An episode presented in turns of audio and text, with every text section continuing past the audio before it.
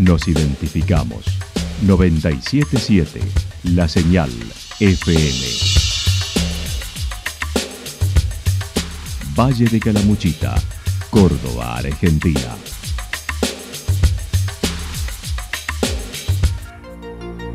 El más completo resumen de las noticias de la región, encontralos todos los días a las 12 y 30, a las 16 y a las 22 horas. Panorama de Noticias. Por la 977, la señal FM nos identifica también con las noticias.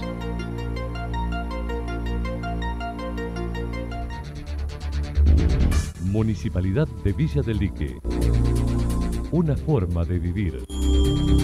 Gestión Ricardo Zurdo Escole.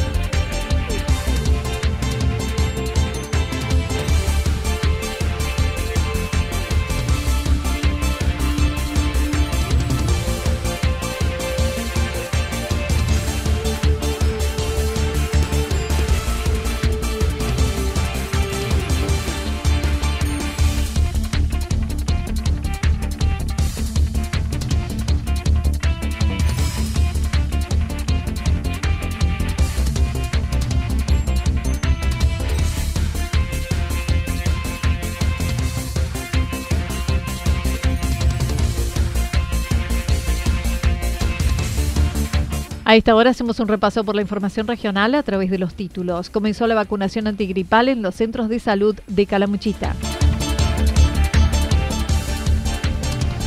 Córdoba ya tiene jornada extendida en la escuela.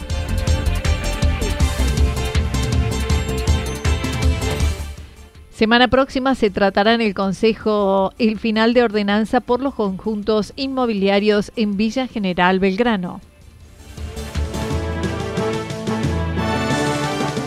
La actualidad en síntesis. Resumen de noticias regionales producida por la 977 La Señal FM. Nos identifica junto a la información.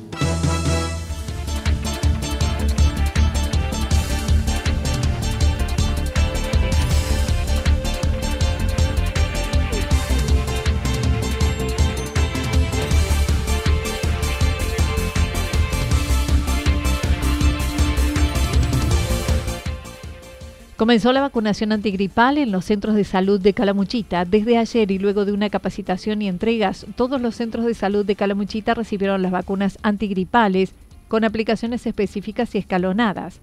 El director del Hospital Regional, Eva Perón, indicó no se vacunará en el hospital. Ya desde ayer eh, vinieron gente de todos los centros de salud y vacunatorios de la región, hicieron aquí una capacitación sobre este y otros temas y ya se han llevado las provisiones de vacunas que van a tener un destino específico. Se vuelve al, sistema escalonado que inicial, al menos inicialmente, está planteada una vacunación para el equipo de salud de todos los, los sectores, para menores de dos años, para de seis meses a dos años, embarazadas y mayores de 65 años y no se va a vacunar en el hospital para que la gente no tenga eh, la confusión de venir al hospital a vacunar a vacunar a su familiar. Entonces, eh, la gente tiene que recurrir a los centros de salud municipales y comunales. Si bien la pandemia ha cedido, reconoció se ha incrementado y adelantado la consulta por enfermedades respiratorias, influencias, neumonías, entre otras. Lamentablemente el COVID nos ha, nos ha como siempre complicado todo esto de, la evaluación de lo que eh, es COVID y lo que no es COVID, entonces eh, nosotros siempre estuvimos enfocados a, detectar los COVID y en determinados momentos se empezó a, observar que empezaban a aparecer gripes no COVID, digamos enfermedades respiratorias no COVID y que eran gripes habituales de los años anteriores y con pacientes con ciertas complicaciones. Entonces ahora se está eh, haciendo una vigilancia sobre eso, entonces cuando llega un paciente con una enfermedad respiratoria importante, se investigan las dos posibilidades, porque, eh, porque bueno, está habiendo, y ustedes lo habrán visto por lo que han, dicho los medios, en distintos lugares donde ha habido pacientes complicados, jóvenes o, no jóvenes, con enfermedades respiratorias no COVID. El doctor Daniel Quintero se recomendó seguir con el uso de barbijo, mencionando ahora se ha relajado. Sobre el COVID dijo la vigilancia se sigue haciendo en el hospital y dispensarios. En lo que respecta al edificio del hospital, en las últimas tres semanas se vienen realizando readecuaciones para llevar al hospital modular la guardia de emergencia y será después de Semana Santa. Y se ha estado haciendo durante las últimas tres semanas una modificación interna en el modular para trasladar nuestra guardia de emergencias ahí. Eh, que va a ocurrir, lo vamos a hacer después de la Semana Santa para no alterar toda la atención del turista, porque en Semana Santa el hospital recibe muchísimo eh, consulta de turistas. Entonces, eh, vamos a esperar después de la Semana Santa y, vamos a hacer el traslado de la guardia de emergencia ahí. Y posteriormente, en la siguiente quincena, vamos a trasladar ahí también el laboratorio del hospital. Entonces, vamos a hacer todo un movimiento interno porque eh, hay otros proyectos que donde está hoy la guardia de emergencia va a ir la instalación de todo un una nueva, nuevo equipamiento de diagnóstico por imagen donde está incluido el tomógrafo. Y lo, lo voy a decir porque creo que es importante, el tomógrafo no está todavía en el hospital, ¿saben? porque ya hemos tenido gente pidiéndonos a ver cómo pueden hacer para hacerse la tomografía en el hospital. El, tomógrafo todavía no está en el hospital. el hospital, el tomógrafo está en el Ministerio de Salud, pero estamos todavía tenemos que hacer una obra edilicia para que se instale el tomógrafo. Habrá otras obras en marcha en el nosocomio, pero aclaró que el tomógrafo no está en el hospital. Se deben hacer varias adecuaciones, estimando pueda ser más cerca de fin de año, con todo lo relacionado al diagnóstico por imágenes. No solamente eso, sino que es más amplio, es tomografía, mamografía, dos consultores de ecografía, radiología nuevos, es todo un, un servicio completo nuevo. Entonces, seguramente va a ser más cerca de fin de año que va a estar todo porque no te olvides que para esta, para esta tecnología, primero que hay que eh, preparar las paredes, las paredes tienen que estar plomadas. Entonces hay mucha rotura edilicia que hay que hacer, instalación de plomo en las paredes, en las puertas, en los techos, hay un montón de cosas que hay que ir haciendo que va a llevar meses. Y, eh, y después que esté hecha toda esa obra edilicia viene toda la parte tecnológica, que es toda la parte de instalaciones tecnológicas apropiadas a un equipo de esa, de esa magnitud tecnológica. Entonces, todo eso va a ir en, meses hacia adelante. Y yo no te puedo decir cuántos son los meses estimados, pero yo calculo que no antes de final. En breve se iniciará la segunda etapa de obra en planta alta con el aporte de las cooperativas del departamento. Córdoba ya tiene jornada extendida en la escuela. El Ministerio de Educación de la Nación, Jaime Perxic, anunció este martes que todas las escuelas primarias de jornada simple del país tendrán una hora más de clase por día. De este modo, la carga horaria por turno pasará de 4 a 5 horas, lo que eleva el total semanal a 25 horas en lugar de las 20 actuales. La delegada regional por Calamuchita de UEPC destacó para Córdoba no es novedad, pero en el resto del país no cuentan con esta implementación, por lo que el gremio CETERA ha pedido una audiencia para analizar este tema en este momento está pidiendo una audiencia eh, al ministerio justamente para poder tratar esta implementación, entre comillas, de la quinta hora. Y como bien vos decías, Córdoba ya lo tiene implementado, es la única provincia a nivel país que está trabajando de esta manera. Creo que algunas escuelas de la Cava están realizando actividades de esta manera, o sea, se están trabajando con algún proyecto que tiene que ver con implementación de acrecentamiento de horas, pero el resto de las provincias no. Así que bueno, nosotros eh, en esto eh, estamos trabajando con jornada extendida. Este programa en Córdoba fue creado en el año 2011 para sexto grado y después se fue implementando de manera paulatina pasarán de una jornada simple a una extendida, lo que significa un salto del 25% en cantidad de horas de clase al año, ya que serán de 720 a 950 horas. En Córdoba fue implementado en el 2011 para los sextos grados, luego cuarto y quinto, y desde el año pasado se sumaron el resto de los grados. A partir de julio, cuando empezamos a trabajar en burbujas, se implementó eh, cinco horas eh, de primero a sexto grado y era con jornada extendida. La jornada extendida tiene que ver con campo eh, de educación física, artística, literatura y TIC eh, y ciencia. creo que me faltaría, me faltaría una, son cinco los campos. Elizabeth Vidal analizó el año lectivo en curso con presencialidad plena, donde han cambiado muchas prácticas, se dan marcha y contramarchas. Acerca de los edificios escolares, dijo no hay inconvenientes, los municipios y comunas están respondiendo a la demanda. Adelantó se logró acordar algunos puntos relacionados con el nivel inicial, logrando tres horas y media frente al aula por parte de los docentes. Edificios escolares no, no hemos tenido mayor eh, diríamos, inconvenientes, no nos han analizado que hubiese problemas, graves problemas. Eh, tanto los presidentes de comuna como los, intendentes han estado eh, acompañando las escuelas y nosotros no hemos, recibido reclamos. Lo que sí hemos tenido una movida importante con nivel inicial, que también se implementaba la cuarta hora.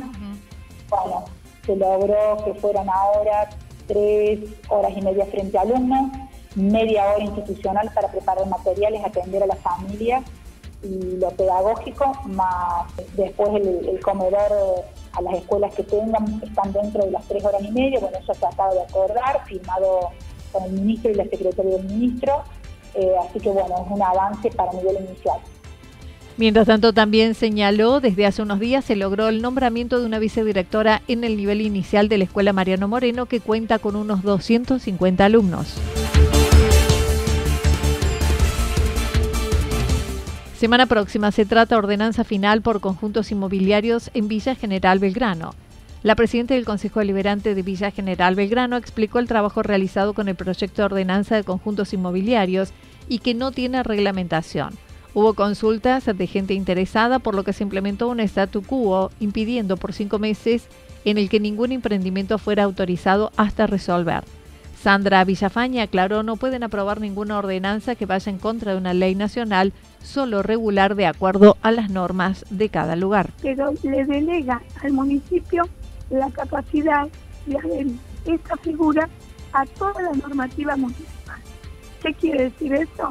Que tienen que respetar los códigos de edificación, los códigos de zonificación y todos los códigos que hacen a la característica de una población. En este caso, lo que le da la característica a Villa General. En base a eso, todo esto se usa políticamente para instalar y decir que no se hace una consulta a nivel de población para permitir barrios que van a alterar de cierta forma eh, la, estructura de Villa Belgrano. Pero eso es una falacia, ¿por qué?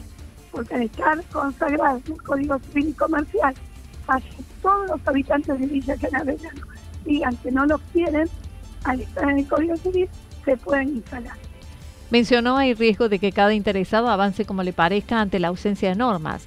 La polémica se genera con una de las figuras, los barrios cerrados, donde los concejales por la minoría no acuerdan. Hasta ahora no se pudieron poner de acuerdo, pero claro, el miércoles se volverá a tratar esperando haya consenso. Y bueno, hasta ahora no nos pudimos poner de acuerdo creo que entendieron la gente de la oposición, de la minoría, no me gusta decir oposición, de la minoría, em, entendió que no se pueden prohibir, em, creo que los vecinos también entendieron que no se pueden hacer ni consultas ni nada porque es algo que ya está consagrado, entonces eh, vamos a ver si el miércoles podemos llegar a un consenso.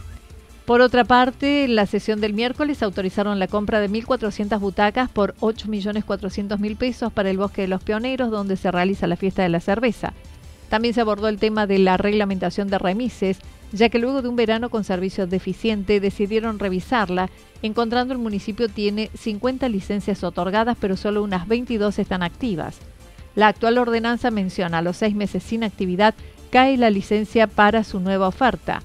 Además de dicha aplicación, se modificaron varios puntos, entre ellas, la licencia es intransferible.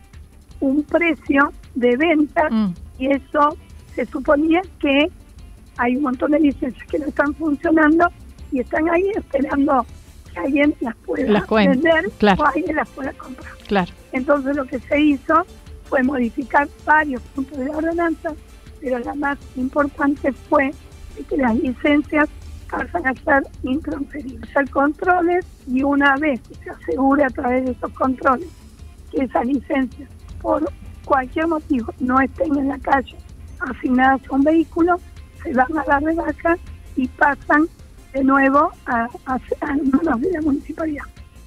Finalmente, en el Consejo se presentó una resolución del concejal Murúa por el escrache en las redes sociales hacia la concejal Bisquet. Todos apoyaron la misma y destacando cada vez menos la población le da trascendencia, demostrando a la concejal su apoyo y afecto.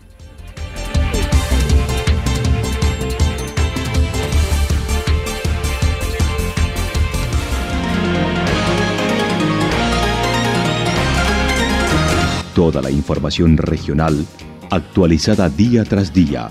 Usted puede repasarla durante toda la jornada en www.fm977.com.ar. La señal FM nos identifica también en Internet.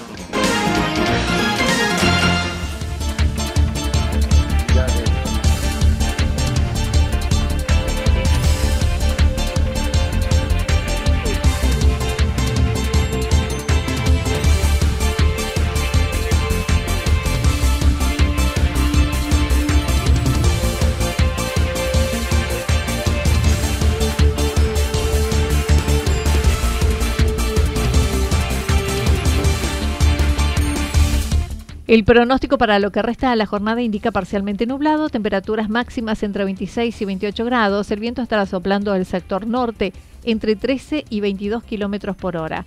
Para mañana sábado anticipan parcialmente nublado en la mañana, luego mayormente nublado y probabilidad de chaparrones hacia la noche. Las temperaturas máximas entre 25 y 27 grados, las mínimas entre 11 y 13 grados. El viento estará soplando durante toda la jornada del sector norte con ráfagas de viento de entre 42 y 50 kilómetros por hora en la mañana.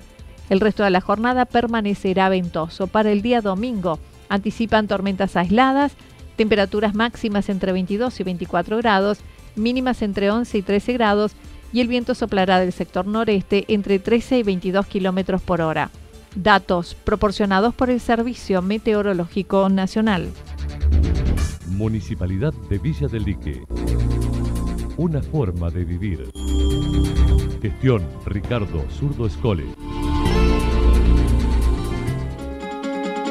Lo que sucedió en cada punto del valle. Resumimos la jornada a través del informativo regional en la 977.